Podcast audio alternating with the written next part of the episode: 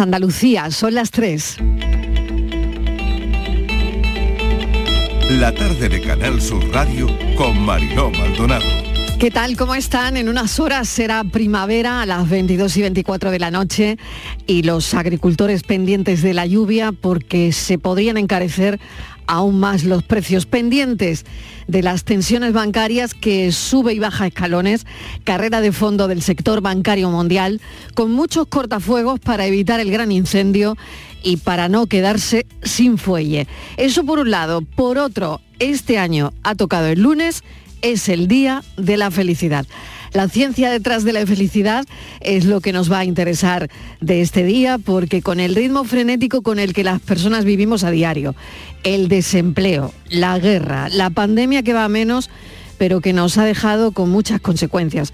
Por otro lado, la preocupación por falta de lluvia, la crisis climática, los precios, los bancos, los alquileres, las hipotecas. Se nos está poniendo la felicidad un poquito cuesta arriba.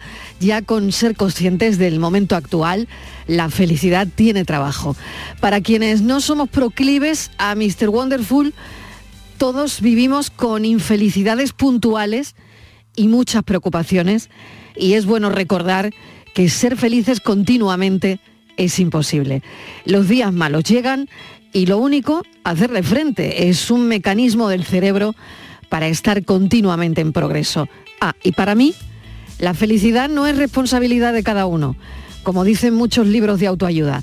Vamos a buscar hoy el lado más científico de la felicidad, aunque sea lunes. Bienvenidos a la tarde.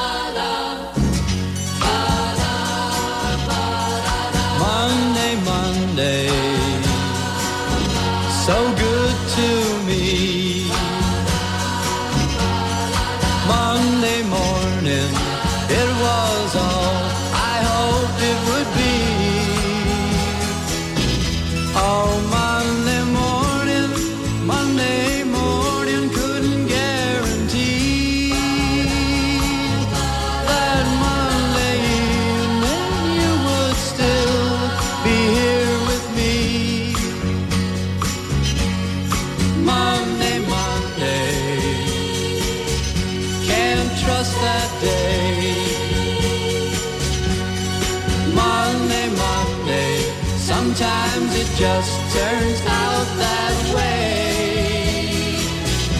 Oh, Monday morning, you gave me no warning of what was to be. Oh, Monday, Monday, how could you leave and not take me? Every other day, every other day, every other day, every other day of the week is fine.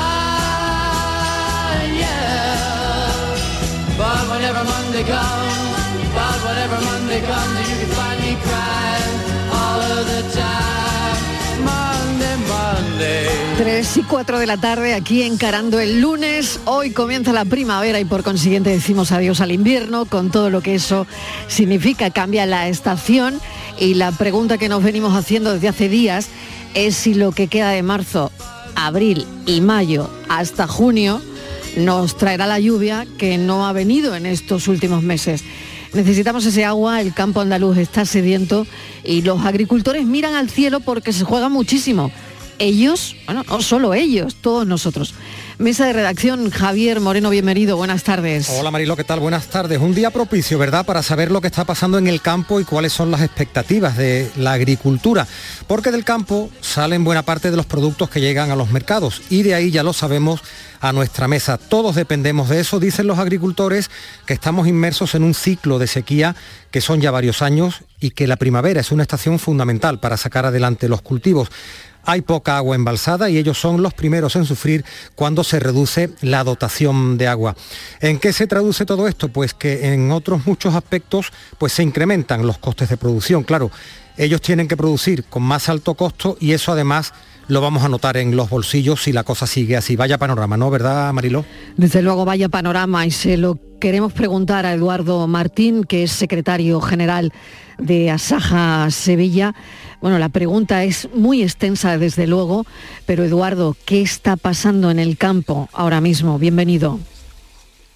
Muchas gracias. Bueno, lo que está pasando ahora mismo en el campo, por una cuestión de prioridades, si me lo permiten, sería lo primero, que no llueve y no llueve con normalidad. Y lejos de ser una costumbre, esto se ha convertido en un problema de primera magnitud. Eh, llevamos, creo que ustedes lo comentaban muy bien, este es el sexto año consecutivo de menor agua de lluvia y por lo tanto de menor capacidad de embalsamiento y los embalses están al porcentaje que está, concretamente la cuenca hidrográfica del Guadalquivir no llega al 26% y eso pues tiene una repercusión muy directa, muy clara y muy rápida en cuanto al sector productivo, al sector agrario. ¿no? Y ese es el primer problema de magnitud. El segundo problema es que nos encontramos en un contexto inflacionista, como cualquier otro sector económico de este país, y eso para nosotros pues tiene una repercusión muy clara, es decir, nuestros costes de producción han subido, se han disparado completamente, es decir, el abono, fertilizantes, el gasóleo, las semillas, la energía, es decir, todo lo que nosotros utilizamos como herramientas para poder sacar adelante nuestros cultivos, nuestras cosechas, pues lógicamente está absolutamente desbocado en cuanto a, subida y escalada de, de precio de las materias primas. Eso que hace que nuestra rentabilidad, a pesar de que en algún producto pues, puedas tener teóricamente unos precios razonables, pues al final la rentabilidad te la asfixia, te la ahoga o te la anula completamente. Al final no salen. Mis precios de un producto pueden estar razonablemente bien en el mercado, pero si mis costes están disparados, pues automáticamente no tengo rentabilidad. Y ese es en el contexto ahora mismo, digamos, como los dos problemas de mayor magnitud que tenemos y donde nos tenemos que desarrollar nuestra actividad en el campo. Ese es el principal problema que tenemos ahora mismo.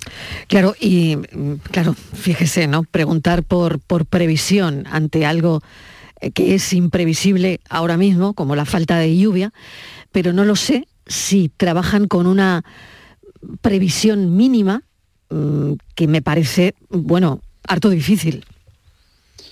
Bueno, efectivamente, si, me permiten la expresión, los agricultores y los ganaderos estamos todo el día mirando, mirando la, las mm. numerosas eh, herramientas informáticas de que disponemos, páginas especializadas, páginas profesionalizadas de este tema para ver un poco las previsiones de lluvia, lo que todo el mundo también conoce, no, no hace falta para eso dedicarse a la actividad agraria, es que las previsiones meteorológicas tienen una fiabilidad, eh, digamos, muy, muy la, mayor fiabilidad es a 24 48 horas. Todo lo que se sea a partir de ahí, pues hay previsiones, efectivamente digo que hay páginas muy profesionalizadas que, que prevén una cierta, con, sobre todo por criterios estadísticos, ¿no? Pero la realidad es que todo lo que se te vaya más allá de 24 48 horas eh, ya está, digamos, en el alero.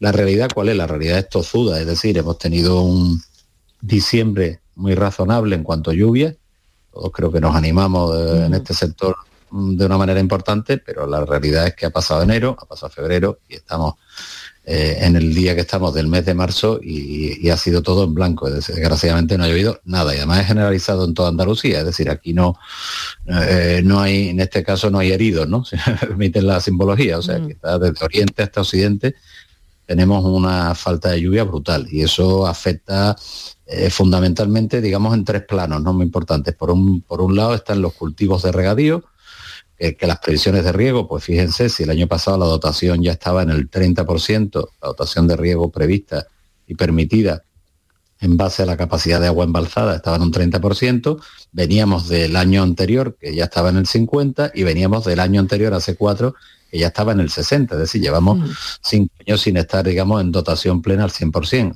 Este año lejos de mejorar, como hemos comentado, difícilmente vamos a poder cubrir el 30% si esto sigue así. Por otro lado, tenemos un gran, otro, otro gran bloque de cultivos de secano que ya están sembrados, sobre todo todos los cereales de invierno, los trigos, las dehesas, ¿no? ¿Eh?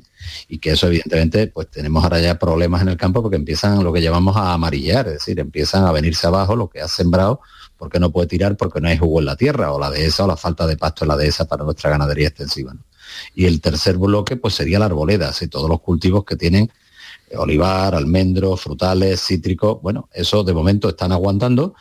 La arboleda en sí no está fea, pero claro, ustedes piensen que en el inicio de primavera, que curiosamente se coincide hoy el, inicio de la primavera, es, un, es una época fundamental, es una época absolutamente crítica, porque ahí es donde tú acabas gestando la producción, es donde acabas arrancando, donde acabas criando cosecha, ¿no? Como llamamos en el campo. Entonces, si no hay una primavera importante y al árbol, sea el tipo que sea, le falta humedad y le falta lo que llamamos en el campo jugo, pues evidentemente el árbol siempre mira primero por él mismo y luego por lo que le cuelga, como decimos, ¿no? Y, evidentemente no podrá llevar a buen fin ni podrá arrancar unas producciones como hemos visto ya este año, ¿no? El, olivar se nos ha venido a más del 50% de menor producción, el almendro ha pasado igual, es decir, hemos visto que la arboleda no puede tirar y no puede sacar adelante ningún tipo de producto si no tiene la humedad mínima y normal que requiere cualquier planta, ¿no? Y ese es el, problema con el que nos encontramos ahora mismo en la actualidad. Esperanza toda, pero evidentemente hay que ser realistas y la realidad pasa porque la arboleda pues podemos todavía salvarla y sacar adelante si esto cambiara radicalmente. No es que tenga que llover mucho, es que tiene que llover de una manera muy continuada y tiene que llover bien, que ese es otro problema que también me gustaría, si me permiten destacarlo. No se trata de que llueva de pronto muchísimos litros, porque eso en muchos casos se desaprovecha e incluso hace daño. Tiene que llover de una manera continuada, o sea, tiene que cambiar el ciclo que tenemos ahora mismo de sequía, pues habría que cambiarlo pues radicalmente como un calcetín al que uno le da una vuelta, ¿no? Para que esto cambiara. Y, esa es la situación, y eso efectivamente no depende de ninguna labor humana, pero bueno, es lo que tenemos, ¿no? Nuestro negocio en el campo siempre hemos dicho que no tiene ni techo ni suelo, no, no, no trabajamos, trabajamos en un entorno que muchas veces es un entorno hostil, ¿no? Cultivamos la tierra y sacamos delante nuestros ganados y, esto es un factor determinante para, para nosotros. Sin duda, Javier. Eh, señor Martín, ¿qué tal? Buenas tardes. Y de lo que habría que sembrar ahora, ¿no? Digamos los cultivos de estación, ¿qué estaría pendiente? Y entiendo que por un lado está lo que, lo que depende de la lluvia, ¿no? que no sé si es el secano, y lo que depende del regadío, que eso depende de las confederaciones, ¿no? de que les den o no les den agua. ¿Hay mucho en juego? ¿Están ustedes ahí esperando a ver para sembrar o, ustedes, digamos, tiran para adelante, siembran y a ver si llueve? Bueno, hay mucho en juego, efectivamente. Hay, cultivos, como le decía, esa es la pregunta muy interesante, que ya están sembrados, ya sea, y fíjense lo que les voy a decir, ya se han realizado los gastos, o sea, ya ha realizado el desembolso, el agricultor ya lo ha hecho. Me refiero, por ejemplo, a todo el elenco de cereales de invierno, ¿no? Eh, todo lo que es un trigo, la cebada, avena, un triticale, es decir, todo eso ya se ha sembrado y ahora está, ¿qué ocurre? Que, bueno, hasta ahora ha ido razonablemente bien y ya en la fecha que estamos y, con la falta de la carestía de agua de lluvia, pues lógicamente eso no tira, no tira para adelante, al revés, tira para atrás. Con lo cual, fíjense el daño que se provoca ahí. No solamente no, no vas a acabar llevando a buen fin todo ese tipo de cereales, que es muy intenso, sino que encima eh, vas a perder el dinero de, los gastos que has realizado, de abono, de semilla, de, maquinaria que has tenido que utilizar, etcétera, etcétera, etcétera. ¿no? Por otro lado, ahora, ¿en qué están? Pues bueno, hay cultivos que están muy pendientes de sembrar ahora mismo, pero se ha sembrado el girasol recientemente, está a punto de sembrarse la remolacha, el señor que vaya a sembrar algodón tendría que ir preparando las tierras, aunque no vaya a sembrar, pero bueno, tenemos cultivos, las hortícolas que siempre están, que tienen muy, muy plazo muy determinado. Todo eso, efectivamente, todo ese sector está también pendiente, eh, especialmente, por ejemplo, la remolacha que le destacaba antes, porque, oye, ya tenemos dotación, sabemos que no vamos a tener una dotación suficiente de agua porque no la hay, no porque aquí nadie haga las cosas bien, ¿no? sino porque el agua embalsada es el que hay. Pero claro, eh, al final estás mm, luchando contra, contra, un, vamos, contra un imposible prácticamente. Y todo eso pues lo tenemos pendiente. Y por otro lado lo que le decía la arboleda, a su pregunta también, bueno, pues todos estamos pendientes, la arboleda va tirando bien, pero claro, ahora es cuando le toca pasar eh, esa arboleda que empiece a sacar su fruto, bien sea el olivar, que bien sea el almendro que será, mm, viene ya de igual, o sea, es donde tenemos ahora mismo la flor y la flor se acaba tornando en fruto, ¿no? Entonces son mm, estos, estos meses, este mes de abril, se va a iniciar este final de marzo y primero de abril, son meses muy vitales para, para sacar adelante ese cultivo. Mm, como digo, es, eh, es, una continua eh, presión a la que estamos sometidos para, para ver por, qué cultivo optar o, jugártela y sembrar y con la esperanza siempre de que, oye, ya lloverá, ya lloverá. También eh, creo que han comentado en su pregunta, ha hecho una cosa muy interesante.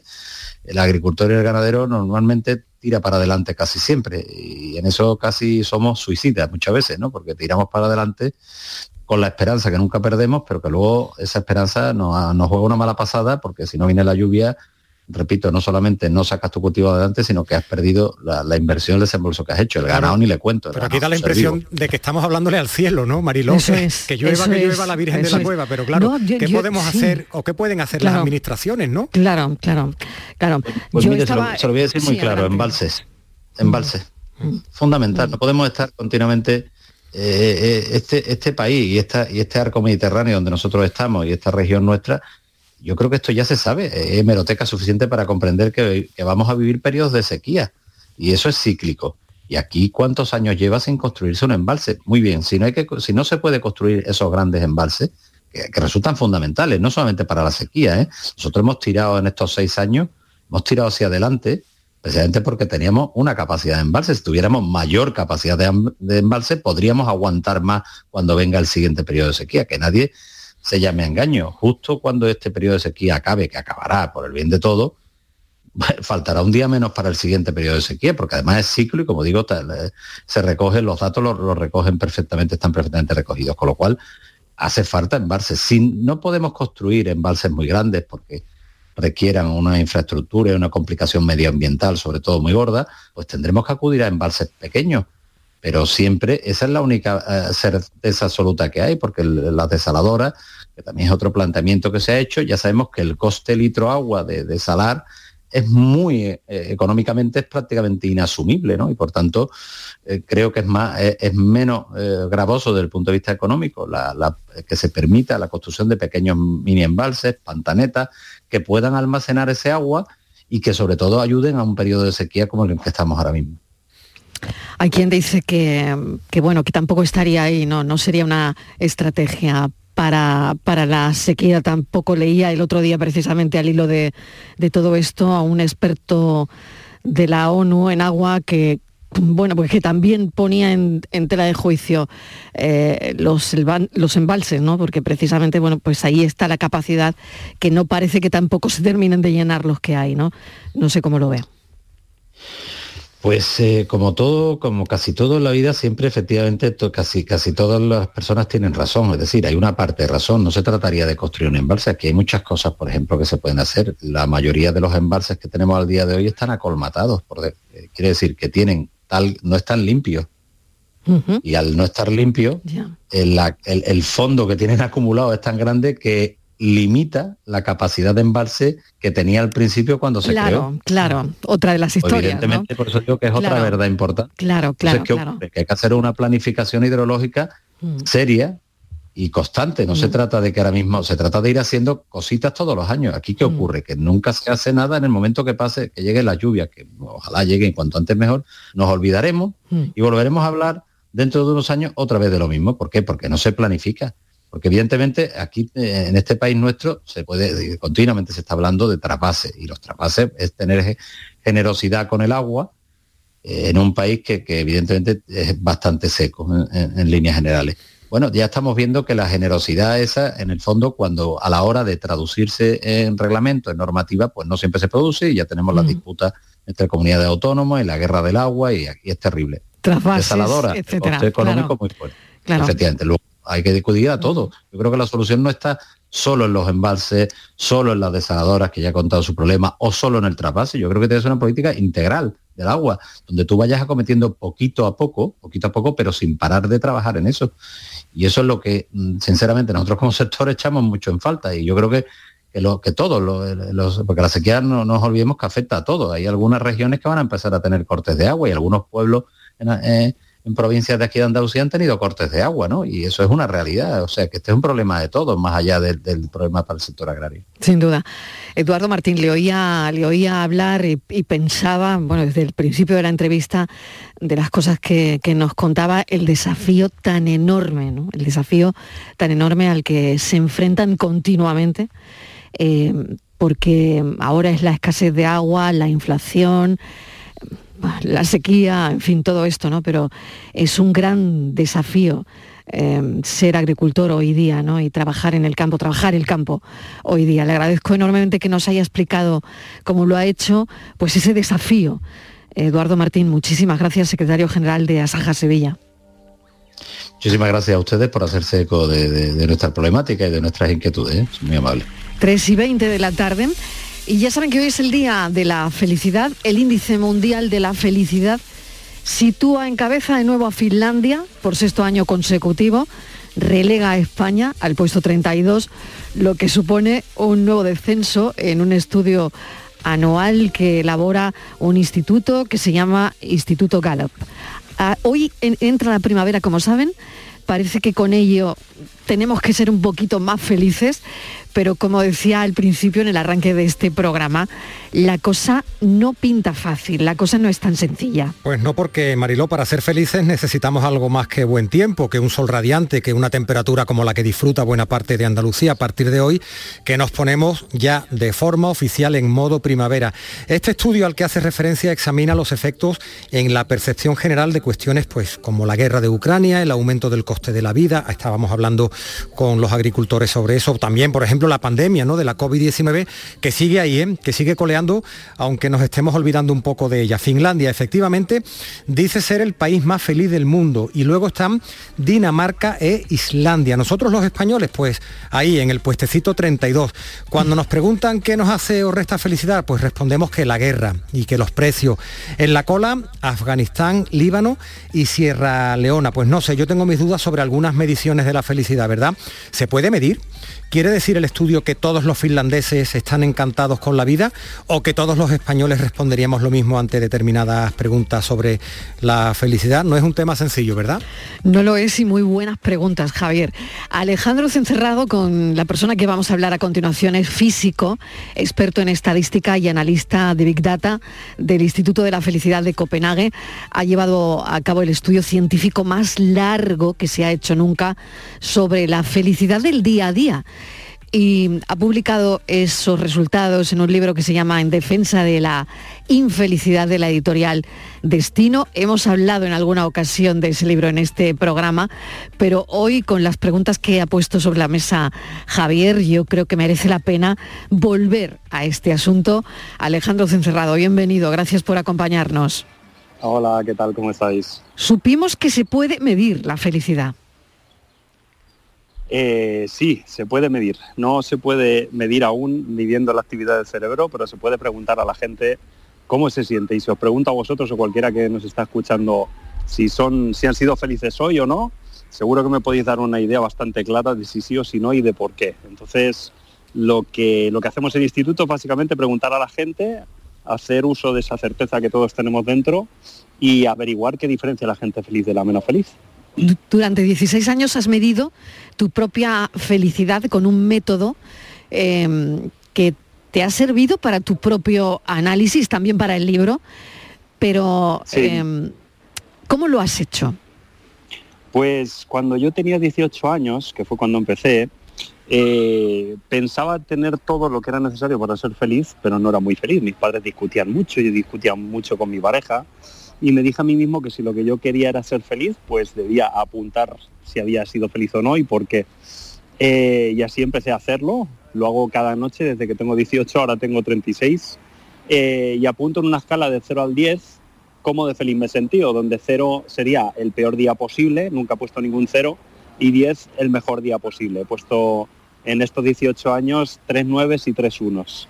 En la mayoría de los días son días normales, y aparte de poner esa nota, eh, escribo también un diario en el que describo pues si ha hecho sol, si ha llovido, si he discutido con mi pareja y nada, pues me ha ayudado mucho para saber qué afecta más a mi felicidad.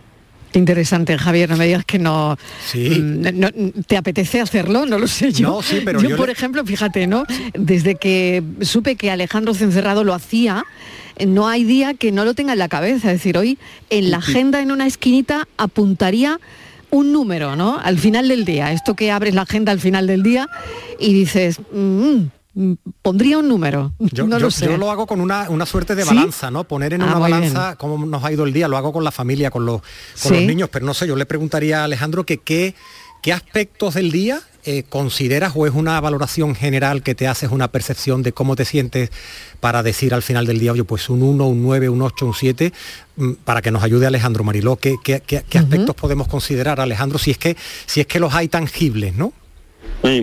Eh, al final, eh, yo siempre pienso en una frase que decía Borges, ¿no? No sé si la puedo decir literal, pero decía algo así como que la felicidad es la única cosa sin misterio porque se justifica a sí misma, ¿no? Eh, y esa frase, para contestar a tu respuesta, eh, lo que viene a decir un poco es no necesitamos fijarnos o no necesito deciros factores en concreto en los que, en los que fijaros, porque cuando uno es feliz lo sabe y cuando uno es infeliz lo sabe. Eh, aún así, lo que yo sí que suelo hacer, y suelo ser muy preciso con esto, es pensar en cómo me fue la mañana, cómo me fue la tarde y cómo me fue la noche, porque muchas veces pues igual al final del día eh, discuto con mi pareja y ya pienso que todo el día ha sido malo eh, y no es así, ¿no? Pero mm, si alguien lo quiere hacer, una pregunta que a mí me sirve mucho es preguntarme si me gustaría que el día de hoy se repitiera mañana. Para mí esa es una, una prueba de que el día fue feliz. Qué interesante, la verdad. Em, si quisieras hacer esto como tú lo has hecho, como un diario de la felicidad, eh, claro, tienes que escribir cómo ha ido el día y creo que cuanto más específicas sean las notas, mucho mejor, porque así vas a tomar decisiones. ¿Se pueden tomar decisiones en base a, esta escala? Y era la pregunta porque Alejandro, yo no sé si eso te ha servido para tomar decisiones pues como por ejemplo, yo que sé, cambiar de pareja, no lo sé. Sí, sí, sí, sí, sí, me ha servido para tomar decisiones. Eh, fíjate, con las parejas me ha servido más para no dejarlas. Ah, bien, bien, bien. Porque cuando, cuando discuto con mi pareja, eh, tiendo a pensar que todo ha sido malo con ella. Eh, y no es así. Creo que tenemos ahí un cerebro un tanto pesimista en ese sentido. Y tener un diario me ha servido para ver que en general soy más feliz de lo que pienso cuando he discutido con ellas. Pero con el trabajo, por ejemplo, sí, yo eh, en, uno de los trabajos concretamente, he pasado por cuatro trabajos desde que empecé eh, y en tres de ellos he sido más o menos feliz, pero uno de ellos fui muy infeliz. Y fui muy infeliz durante un año y medio, que no fue algo pasajero. Eh, y fíjate, no me atreví a dejarlo, me tuvieron que echar. y me, enseñó un poco... Ocurre, ocurre a veces. Sí, sí, sí, la resistencia que tenemos a, mm, los cambios. Era como que prefería el café de las mm. mañanas y esa rutina a, mm. cambiar y probar algo nuevo. Yo no sé, yo, creo que igual se podría también, Mariló, eh, mm, probar con otros adjetivos, ¿no? O, con otros conceptos, ¿no? La felicidad, ¿por qué siempre felicidad, ¿no? Eh, y por qué no puedo terminar un día estando sereno, estando hoy estoy tranquilo, hoy me siento relajado, no sé, igual, igual Alejandro también son conceptos que podemos buscar, ¿no? no hay por qué terminar siempre un día feliz. Puedes terminar de otra, de otra manera que te, que te haga, pues, hoy estoy en paz, ¿no? Y, me acuesto tranquilo y puedo dormir tranquilo. Sí, totalmente. Además creo que eso es muy relevante en estos días eh, de sol en que, no sé vosotros, pero yo por lo menos tengo como una cierta presión a, tener que salir, a hacer algo. Si estoy en casa siento que me estoy perdiendo el día, ¿no? Mm. Eh, y creo que es muy relevante eso que dices en estos días concretos, porque tendemos a pensar que la felicidad es salir, hacer cosas, ir a restaurantes, quedar con amigos y a veces la felicidad es simplemente, aunque estés en casa sin pasártelo súper bien, tener esa paz mental de decir, bueno, aquí estoy bien y no necesito más. Te voy a preguntar dos cosillas que, tienen que ver con esto. Por ejemplo, em, ¿cuánto crees que dura, tú que has estado midiendo la felicidad, em, la felicidad de cuando te enamoras? Em, y por otro lado, la felicidad mm, cuando te suben el sueldo. ¿Cuánto dura esa felicidad? Porque yo creo que, es importante para nuestra vida, ¿no? Y, no sé si realmente dura mucho esa felicidad o dura menos de lo que debería. Pues la felicidad de enamorarse dura aproximadamente siete meses. ¿Lo has cuantificado? Eh, lo he cuantificado, sí, lo he visto claramente y son unos siete meses. Eh, esto no significa que haya gente que le dure más, gente que le dure menos. Eh, yo, por ejemplo, he visto que en las relaciones que he tenido a distancia, el amor de alguna manera se va desarrollando más lentamente y dura más, pero es menos intenso, ¿no? Pero más o menos siete meses y como tú dices, es algo súper importante en la vida porque yo creo que la cantidad de divorcios que tenemos hoy en día en nuestro país se deben en gran medida que pensamos que, el amor consiste en estar eh, en esa situación desde el principio, ¿no? Y no es así. Y, y de subir subida de sueldo, a mí en concreto me ha durado tres, cuatro días, no, no más. tres, cuatro, tres, cuatro días. sí, sí, sí, sí, sí. Y más por, por la autoestima de que reconozcan mi trabajo que porque me pueda comprar Exacto, exacto, que a veces es más eso, es verdad. sí, sí. O sea, tres, cuatro días. O sea, que, que, mm, que esto tiene que ver con, no con la infelicidad, pero sí probablemente con la falta de conformarnos, no lo sé, inconformismo, ¿tienen relación? Sí, al final em, lo, que, lo que yo he visto en todos los estudios que hemos hecho y en mi propio estudio es que nuestro cerebro eh, no está hecho para estar feliz continuamente. Si estuviéramos felices continuamente, no necesitaríamos levantarnos del sofá, salir de casa, buscar pareja, buscar trabajo, porque estaríamos bien ya como estamos, ¿no? Entonces la infelicidad de alguna manera es un mecanismo que tiene nuestro cerebro para, para sacarnos de casa. Entonces sí, de alguna manera somos inconformistas y, y hay que aceptarlo, no, no se puede estar bien todo el tiempo. Alejandro Cencerrado, no sé si un día como hoy mm, es algo especial para ti o, hay que celebrar la felicidad o no, pero como experto del Instituto de la Felicidad de Copenhague, bueno, pues que tengas un día feliz. Igualmente, pero si es infeliz no pasa nada.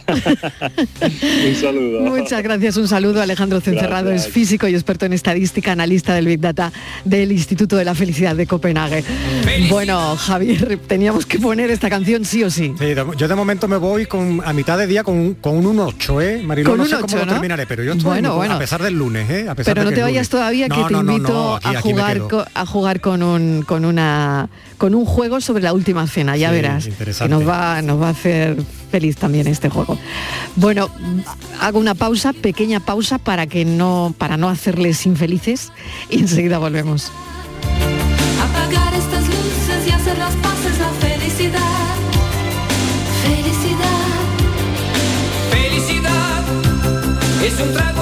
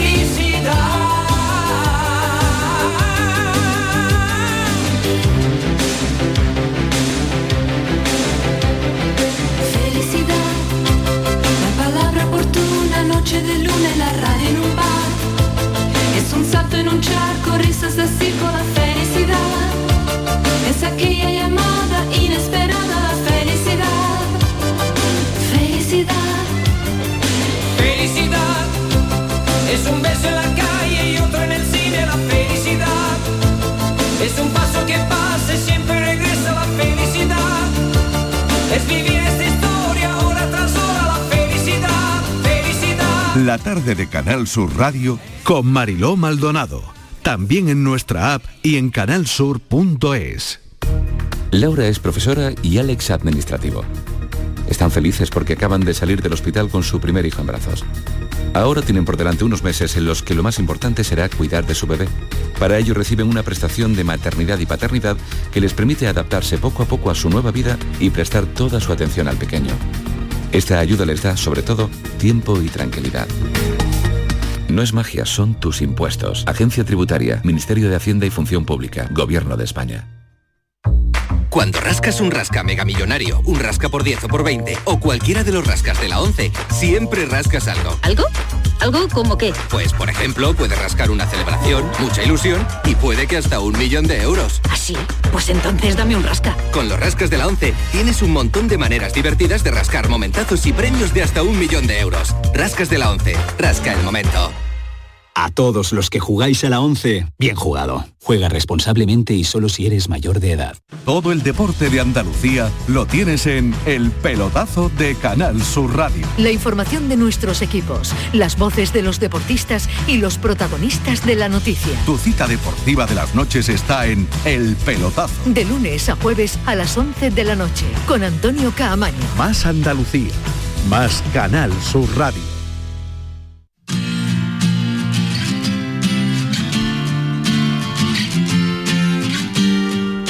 La tarde de Canal Sur Radio con Mariló Maldonado.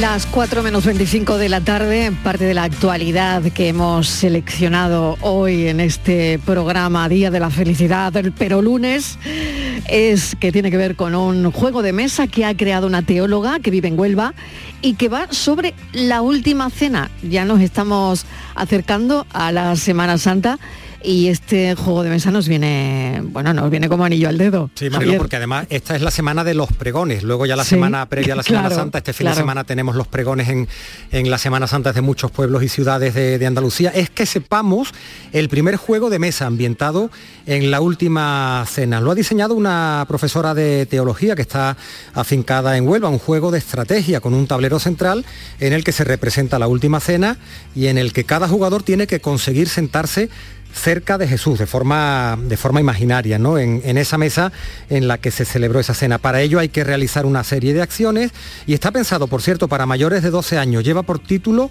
Jerusalén Anno Domini, en latín, es Jerusalén en el año del Señor. Lo va a sacar al mercado una multinacional y además se va a presentar en el Festival del Juego del Pirineo el próximo 1 de abril. Aquí, tú sabes, Mariló, que aquí sacaron un juego, unas holy cards, unas cartas sagradas que están causando sensación en, en Sevilla, lo sacó Pepe Pinreles y hay un montón de gente cada domingo eh, haciendo intercambio de, de estampitas sobre la Semana Santa. Oye. Pues ahora llega Sí, este sí. juego sobre la última cena de Jesús. Bueno, vamos a ver de qué va el juego. Carmen García Jiménez, bienvenida, gracias por acompañarnos. Hola, muchas gracias a vosotros por llamarme. Bueno, qué ocurrencia, ¿no? Qué interesante que además una multinacional vaya a lanzarlo, ¿no? Cuéntenos un poquito de qué va el, el juego, porque mm, qué tienen que hacer los jugadores. Pues mira, cada jugador eh, representamos a grupos de seguidores que hemos entrado, hemos oído hablar de Jesús, estamos en el día, digamos, en lo que es el Domingo de Ramos, ¿no? La entrada en Jerusalén de Jesús, y entonces queremos acercarnos a, a- a la mesa donde él celebró la cena, que que a lo mejor no supo él y los seguidores que era la última, pero que realmente fue la última, ¿no? Entonces en el juego nosotros representamos a esos seguidores que buscamos estar cerca de él y además mm, entre todos, entre los cuatro jugadores, vamos a ir también, eh, mientras que jugamos cartas, colocando a los apóstoles en la, propia mesa, porque mm, digamos que los puntos de victoria se consigue estando cerca tanto de Jesús como de los apóstoles. Cuanto más cerca eh, estás, más puntos tienes. Es decir, que Ese gana, el objetivo. el objetivo es que gana el que consiga el mejor sitio, el mejor sitio en la última Eh, cena. el, el que, el que consiga en la suma total, porque nosotros Claro. eh, llevamos, tenemos cada uno a 15 seguidores y tenemos que ir situándolos en el, en el espacio de la última cena que, que cabe gente, ¿sabes? Cabe entre seguidores y seguidoras, porque, porque llevamos de todo, ¿no? Porque sabemos que Jesús eh, llegó ese día a Jerusalén con multitud de acompañantes masculinos y femeninos, ¿no? Y hay que estar, Carmen, muy preparados en, en cuestiones, no sé si teológicas o en cuestiones de la vida de, de Jesús, no sé, me imagino que son preguntas, ¿no? Que se van haciendo a los participantes, ¿no? No, no, no, no, no es un juego de preguntas, es un juego de mesa moderno. Quiero decir, eh, digamos que tiene estrategia. Tú juegas con un mazo de cartas, cada mazo, el, el tablero central representa la, la ce- la mesa de la última cena y además hay cinco localizaciones eh, que verdaderamente son aquellas donde Jesús pues actuó, como puede ser el desierto, el monte, el lago, y allí los jugadores van consiguiendo recursos como son los panes, los peces, las piedras, todo hace referencia pues a momentos importantes de Jesús, ¿no? Entonces nosotros vamos a ir jugando cartas y vamos a ir eh, activando las acciones de las cartas. Eh, si activamos las ubicaciones es para conseguir esos recursos, porque para, para poder entrar en la cena, que es otra de las acciones que tienen nuestras cartas, hay que pagar recursos. Es decir, hacemos referencia a aquel pasaje de la Biblia donde decía que los seguidores y seguidoras de Jesús atendían y servían a Jesús con sus bienes. Entonces, estamos un poco representando eso, ¿no? Por lo tanto, ponerse en la mesa, en cualquier sitio de la mesa, mm, nos va a costar entregar o compartir, que en este caso será pagar, ¿no? Panes, peces o piedras, que previamente hemos tenido que ir consiguiendo cuando nos hemos ido poniendo al jugar las cartas de manera estratégica. No es un juego de preguntas, es un juego, digamos, de estrategia. Panes, piedras y peces son los elementos que van a estar en el tablero. Exactamente, Ah, son los recursos del juego. Aparte de otras cartas y aparte de otras acciones, las acciones principales de las cartas son eh, enviar seguidores a la mesa, pero luego hay otra que es escuchar una parábola, porque eh, a lo largo de- del juego podemos escuchar hasta siete parábolas, que son, eh, digamos, los setas que tenemos y que tenemos que ir consiguiendo porque al final de la partida también, si las hemos conseguido todas, te van a dar una puntuación u otra. ¿Sabes? Entonces, eh, esa acción también es importante hacerla. Y, y otra fundamental, porque las cartas tienen tres acciones fundamentales, es hacer un favor.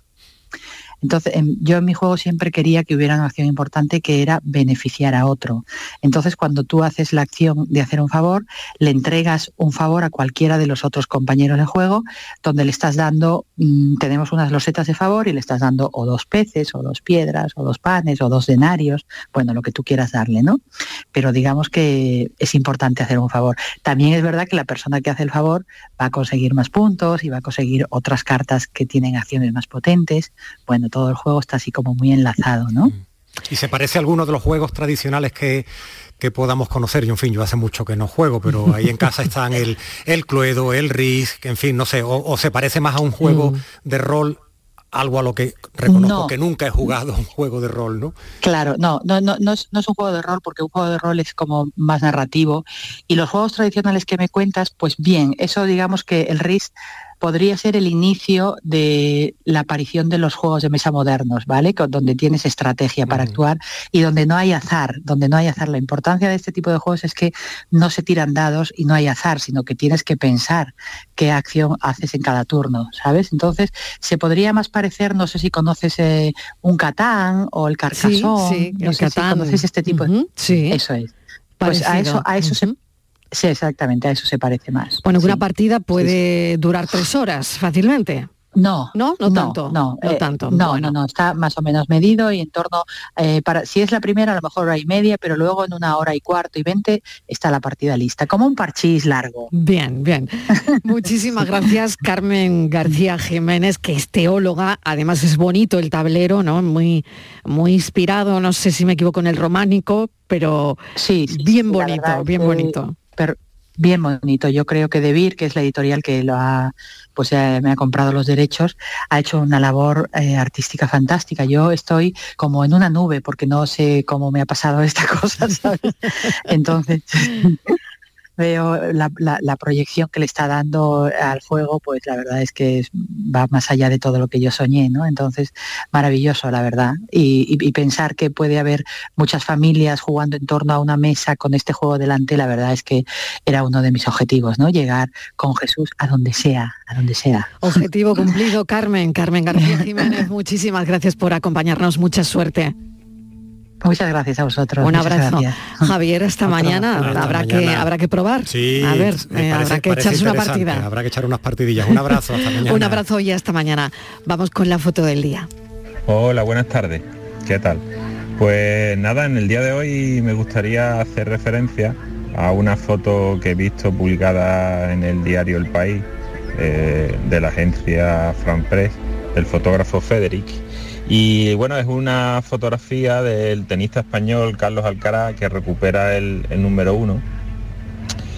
Y la verdad que bueno me ha encantado la foto. He visto varias que me han gustado pero bueno como al final tenía que coger una pues he visto esta foto que la verdad que me parece espectacular no en un momento clave en el que está totalmente estirado ahí a una pierna y dándole el balón no Eh, yo creo que, que la fotografía de tenis eh, no sé por experiencia es una fotografía mm, muy muy difícil ¿no? y la verdad que es un gran un gran mérito un gran mérito esta fotografía porque creo que, que lo dice todo no el esfuerzo que ha tenido que hacer para volver a recuperar el, el número uno Fin de semana vibrante, además, con Alcaraz. ¿Quién elige la foto, Francis Gómez? Buenas tardes, Marilo. La foto la ha elegido hoy Andrés Carrasco, fotógrafo algecireño, corresponsal de la agencia EFE en el campo de Gibraltar. También imparte talleres para la Fundación Márgenes y Vínculos. A lo largo de su trayectoria, Carrasco ha sido testigo gráfico de primer nivel de la realidad del campo de Gibraltar en general y del drama de la inmigración en particular. Así lo alan numerosos reconocimientos, entre ellos el Premio Andalucía de Periodismo, el Andalucía de Migraciones o el Premio Fotoacue y National Geographic. Andrés Carrasco aprovecha también la ocasión para invitarnos a la charla que Ana Suriñac dará en Algeciras el próximo jueves, día 23, una fotógrafa documental y editora gráfica.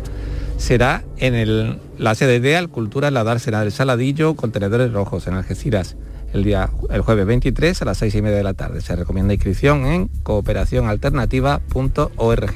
Fotoperiodistas que buscan su imagen del día aquí en la tarde. La tarde de Canal Sur Radio con Mariló Maldonado. También en nuestra app y en canalsur.es. Canal Sur Sevilla. Los guerrilleros, tapicería y colchonería en Utrera, a precios de fábrica. Colchón de matrimonio de 27 centímetros de grosor, lechos independientes, refuerzo en zona lumbar, cara de verano e invierno, valorado en 689 euros, ahora 299 euros. Sí, sí, has escuchado bien, 299 euros. Y por un euro más televisor LED de 32 pulgadas de regalo. Estamos en Utrera, carretera Carmona número 15 en Utrera, Sevilla. Entregas en 48 horas. Bienvenidos a Sacaba. Mil metros de electrodomésticos con primeras marcas. Grupos Whirlpool, Bosch y Electrolux. Gran oferta. Microondas Whirlpool de 20 litros con grill antes 129 euros. Llévatelo ahora por solo 79 euros. Y de 25 litros y 900 vatios con grill antes 179 euros. Llévatelo ahora por solo 99 euros. Y solo hasta fin de existencia. Solo tú y Sacaba. Se acerca el tiempo de salir a la calle, de disfrutar del sol, del aire, de sonreír, de vivir la primavera. ¿Y tú podrás sonreír? Ven a The Implant y prepara tu sonrisa para la primavera. Además, este mes primera visita y prueba radiológica totalmente gratuitas. www.theimplant.com y vive la primavera.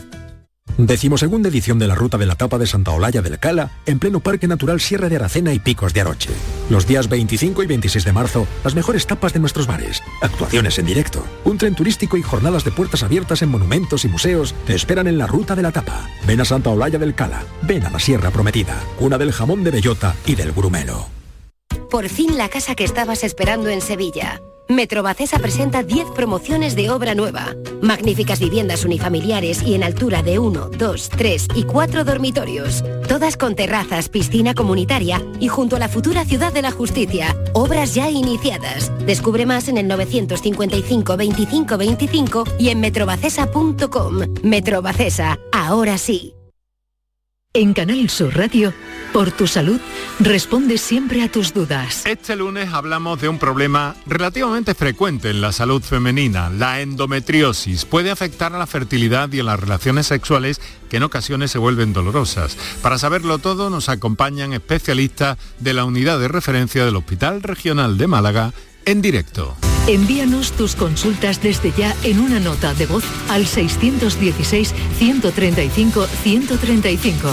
Por tu salud, desde las 6 de la tarde con Enrique Jesús Moreno. Más Andalucía, más Canal Sur Radio. La tarde de Canal Sur Radio con Mariló Maldonado. Estos son nuestros teléfonos 95 1039 105 y 95 1039 16. 670 94 30 15 670 940 200 Andalucía pregunta a esta hora las líneas del programa de la tarde de Canal Sur Radio abiertas. Saludo a José María del Río, nuestro abogado de hoy, experto en derecho de familia y herencias. José María, bienvenido. Bien hallada Marilo, buenas tardes. Estíbaliz Martínez, que está con nosotros ya. Estíbaliz, mesa de redacción, ¿qué tal? Bienvenida. Hola Marilo, ¿qué tal? Buenas tardes. Bueno, enseguida ponemos un, un montón de temas que tenemos eh, sobre la mesa, pero lo primero, ya nos ha entrado la primera llamada de Felipe de Huelva. Lo saludamos. Felipe, adelante, bienvenido, buenas tardes. Sí, buenas tardes. Cuéntenos. Eh, nada, la pregunta, mm, hay dos amigos que se casaron eh, y, y, el, y, y el- en este caso el chico tenía un, tiene un piso. Lo estaban reformando entre los dos, eh, se casaron hace un año y medio aproximadamente, se mudaron los dos a vivir ese piso, eh, luego tuvieron una discusión importante y entiendo que que mm, parece que este chico mm, amenazó a la a, a la chica y, y la chica bueno ella tenía dos, dos niños por, por su parte y, y nada ha habido mm, parece que especie de un juicio express o algo y a él, deciden sacarlo de la vivienda y dejar en la vivienda a la esposa y a la y a sus dos hijas Eh, este, este chico, ¿qué pasa? Pierde el piso eh, hasta que se resuelva el tema definitivamente eh, judicialmente. El piso sigue siendo de él. ¿En, qué situación queda él? Porque ahora mismo él se, se, fue a vivir con un amigo y está viviendo de alquiler en una habitación. Y, y bueno, la, la, mujer se ha quedado en, en el piso. Muy bien, a ver cómo se resuelve esto o al menos una explicación que es lo que pide este oyente, José María. Bueno, pues vamos a ver, hay que decir una cosa. Con independencia de chico o chica mayor de edad, siempre existen hijos menores que de alguna manera tienen que ser objeto de protección judicial. Y por tanto, normalmente las primeras medidas que dicta un juez son las dirigidas a proteger el derecho de los menores, a proteger su beneficio y su interés. Y por consiguiente es lógico que el juez mm, prefiera mantener el derecho de uso eh, en la vivienda a esa mujer que también es titular propietaria, que tiene además dos hijos, respecto del hombre que aun siendo titular propietario no tiene esa relación de descendencia. Y por consiguiente y de forma, entiendo que provisional, la justicia ha decidido ni en beneficio de una ni en perjuicio del otro, sino en único y exclusivo beneficio e interés de los dos hijos menores con independencia de la filiación. Es decir, no, no va a tener más derecho, por ejemplo, si el hijo es de los dos. No, es un hijo, es un menor de edad y por tanto tiene que ser objeto de protección. Y por tanto la ley prefiere proteger a dos menores que a dos adultos. ¿Lo entiende? Felipe. Perfecto, muchísimas gracias. Venga, pues. ha quedado muy bien. Muy bien, gracias, un saludo. Vamos, Estivaliz, con asuntos que tienen que ver con cuentas y fallecimientos. Sí. Nos preguntan los, los oyentes qué pasa, eh, José María, con las cuentas bancarias, cuando el titular de esa cuenta fallece. Si se puede disponer del saldo después del fallecimiento del titular, ¿quién puede hacerlo? Eh, ¿Qué pasa? ¿Qué diferencia hay cuando el titular es el único, el fallecido, es el único titular? O por contra, eh, esa cuenta tenía, estaba el titular, que es el fallecido, pero tenía autorizado, por ejemplo, a uno de sus hijos. Bueno, normalmente, normalmente el banco lo que hace es suspender cualquier tipo de eh, entrega de dinero. ¿Y por qué? Porque de alguna manera la ley trata de proteger los derechos de los herederos. Claro, el saldo de esa cuenta solo va a ir a cubrir los pagos y los gastos que sean periódicos respecto de esa cuenta, con independencia de quién sea el titular o de dónde sean los gastos, pero el banco va a suspender y va a alzar esa suspensión en el momento que cualquiera de los herederos de esa persona fallecida que fue titular de una cuenta vaya con la documentación acreditativa suficiente al banco para justificar que en caso de que haya testamento o en caso de que no haya testamento, ha existido una declaración de herederos y se han abonado puntualmente los pagos y los impuestos derivados de ese importe. Muy bien, pues vamos con otra llamada. Recordamos el teléfono del programa. Estos son nuestros teléfonos 95 1039 105 y 95 1039 16. Es José de Sevilla quien llama. José, bienvenido. ¿Qué tal? ¿Cómo está? Hola, buenas tardes. Adelante, cuéntenos. Mire, eh, yo, mi mujer falleció hace cuatro años ya y estaba conmigo, vamos, está en la cuenta, sigue estando en la cuenta, me dice la entidad bancaria que es que no la puedo dar de baja en la cuenta porque está vinculada a la hipoteca. Pues vamos a ver por qué es eso. Claro, eso es, claro, eso es distinto. Eso es distinto, vamos a ver, pero claro, es que en realidad eh, eh, eso es una consideración distinta a un saldo en activo en cuenta corriente. Es decir, la hipoteca es un gasto, la hipoteca es un pasivo y la hipoteca de alguna manera va a formar parte también de la herencia de la persona fallecida. Por consiguiente, entiendo que aunque haya fallecido su esposa hace cuatro años, todavía no se ha hecho la declaración testamentaria y no se ha adjudicado los bienes del testamento. Porque en ese caso, si se hubieran adjudicado los bienes y el pasivo del testamento de la herencia, entonces existirían eros como titulares, como ya siempre digo, no ya solo de los beneficios, es decir, del activo de la herencia o de los bienes del fallecido, sino también del pasivo. Y por tanto, los herederos sustituirían en su tanto por ciento correspondiente la figura de esa persona que falleció habiendo tenido una hipoteca. ¿Le queda claro, José? ¿Sí? Sí, entonces lo que deberíamos hacer unas escrituras nuevas donde no aparezca ella, ¿no? justamente, ¿no? Donde, donde ustedes se adjudiquen los bienes hereditarios y por tanto esas personas que sustituyen a esa señora que tenía la hipoteca serán los actuales titulares de la hipoteca, de la carga de la hipoteca, y entonces sí que el banco modificará esa titularidad. Muy bien, José. Muy amable, muchas gracias. Mucha suerte. Otro José tenemos. Adelante, José, bienvenido. Hola, buenas tardes. Cuéntenos. Vamos a ver, es que lo mío es un poco complicado. Eh, por, yo me divorcié, le dejé todo a mi ex mujer, negocio, casa, coche. La única particularidad es que yo, lo que había en el banco, pues la mitad para ella, la mitad para mí, yo no lo he recibido. En sentencia de divorcio, pues eh, ella tenía que haberlo pagado todo y haberme dado la mitad del banco. No me lo dio yo por cabezonería y mm, la palabra, aunque suene malamente gilipollez, pues no pagué la manutención correspondiente, pagué menos. Entonces, pues estoy con, una sentencia mm, por lo penal para pagar manutención. Eh, quiero saber si a la hora de que, si mi madre falleciera, que Dios quiera que pase muchos años, le afectaría a la hora de ella hacer la herencia. Yo no quiero que le afecte a mi hermana, tengo dos hermanas, y no quiero que la afecte porque mm, yo le debo, según supuestamente, le debo un dinero a, empresas, Hacienda, el cual mm, verdaderamente no lo debo porque ella firmó una sentencia que se hacía cargo de las deudas.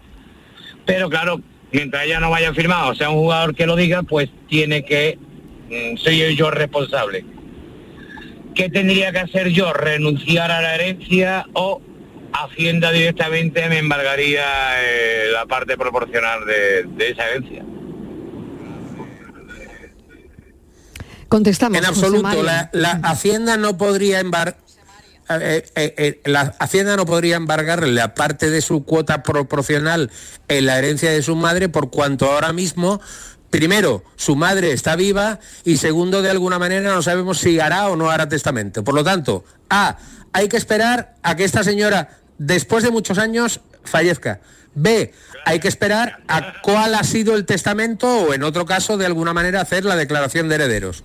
Y C, y C, eh, la, deuda por alimento es exclusiva de usted. Por consiguiente, si usted recibe algún beneficio hereditario y usted lo inscribe en el registro a su nombre, seguramente la madre de sus hijos tendrá acción para reclamar en nombre de sus hijos eh, lo que le corresponde en función de pago de alimentos. Ahora, yo estoy convencido de que saldrá mucho antes la sentencia penal que toda esta retaila de cosas que hemos hecho respecto de sus posibles y futuros bienes hereditarios. No, no, la, herencia, la herencia, perdón eh, si le interrumpo, la, la, sentencia salió, yo entraba en la cárcel por falta, por no haber pagado la manutención, lo que pasa que ella hizo un falso testimonio, mi hija tiene 24 años, vive con mi madre desde los 17 y mi madre, gracias a Dios, y que duró muchos años, está viva. Pero mm, el día de mañana, Dios quiera que falte muchos años, si faltara, mm, yo no sé si ella podría podría reclamarlo mi hija en un momento dado, pero no sé si es la madre o embargar la cuenta por... por vamos a ver. Sí, José María, José María. explico. Con independencia de la mayor... Con... Sí, dígame. Sí, sí, adelante, adelante. Con independencia de la mayor o menor edad, si existe una deuda de obligación alimenticia, el responsable es el padre. Con independencia de que en su caso o momento, incluso en, en la demanda de ejecución, podría haberse opuesto por ese abuso de derecho que puede haber cometido supuestamente la madre de su hija reclamando los alimentos de una mayor de edad con esa edad que usted me dice. Pero independiente de todo eso, usted personal y con sus bienes de futuro responde de cualquier tipo de deuda que en concepto de deuda alimenticia deba durante el tiempo que sea necesario a los efectos de poderla reclamar. ¿Lo ha entendido, José? De acuerdo, y muchísimas gracias Venga. a todos por haber. Gracias. Eh, bueno, pues es así. Mm, Nada, me quedan 20 segundos. Sé que se quedan muchas llamadas fuera, pero eh, la semana que viene retomamos, José María, ¿de acuerdo? Venga, de acuerdo. Además teníamos hoy un poquito de retardo en la comunicación. Estivaliz, hasta ahora. Hasta ahora.